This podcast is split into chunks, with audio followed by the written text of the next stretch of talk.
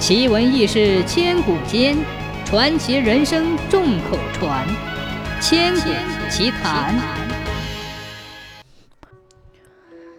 在民间提起小酥肉，世人皆知它是逢年过节、婚丧嫁娶，百姓餐桌上一道不可缺少的美味佳肴。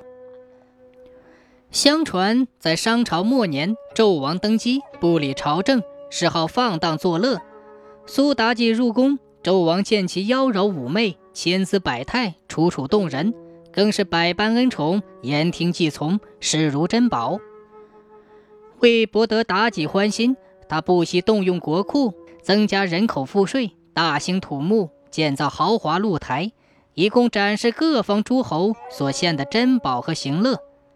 忠臣直谏，他制造各种酷刑，杀人如麻。奸臣附会，他大加赏赐，委以重任；朝野内外颠倒是非，正不压邪，各路诸侯纷纷起反，江山飘摇。妲己受纣王恩宠，更是得意忘形。昨日谗言杀宫女，今日谗言杀官员，后天谗言杀百姓。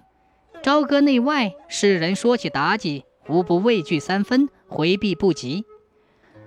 在商朝的荆棘之地。离朝歌百里之遥，林木茂密，水草丰美，天然一处帝王狩猎之地。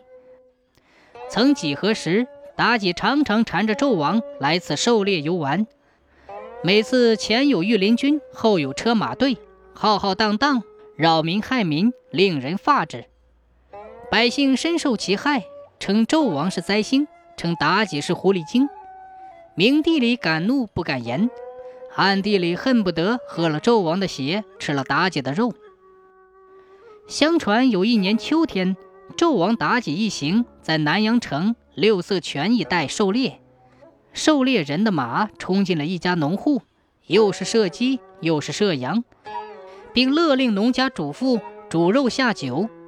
农家主妇心疼鸡羊，稍有怠慢，被妲己一阵数落，声称。你若再有半点怠慢，就让御林军连你一同煮了。农妇心里害怕，连忙烧火煮肉，招待纣王、妲己一行。纣王、妲己等人吃饱喝足，分文不给，扬鞭催马而去。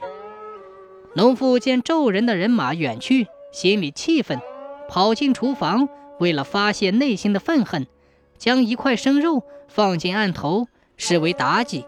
独自边哭边跺，边说：“狐狸精，我让你害人，老娘我今天剁了你，用油炸了你，用锅蒸了你，然后再将你吃掉。”丈夫上山砍柴回来，见媳妇儿又是哭又是咒，将一团肉剁得粉碎。问清楚原因之后，不由得奇思妙想道：“媳妇儿莫哭，常言说人不死财不烂，纣王是天子。”妲己是娘娘，咱们惹不起。别说射杀几只鸡羊，就算连你我杀了，都没地方说理去。不过瞧你剁的这肉又细又烂，果真用油炸，用锅蒸，还真是一道美味佳肴呢。你不是恨那狐狸精吗？那咱不如将菜烧出来吃掉。狐狸精原名叫苏妲己，咱们这道菜就叫苏妲己肉，好不好？媳妇儿一听，破涕为笑，说：“亏你想得出，此事若传扬出去，说你我吃了苏妲己的肉，还不被砍头示众？”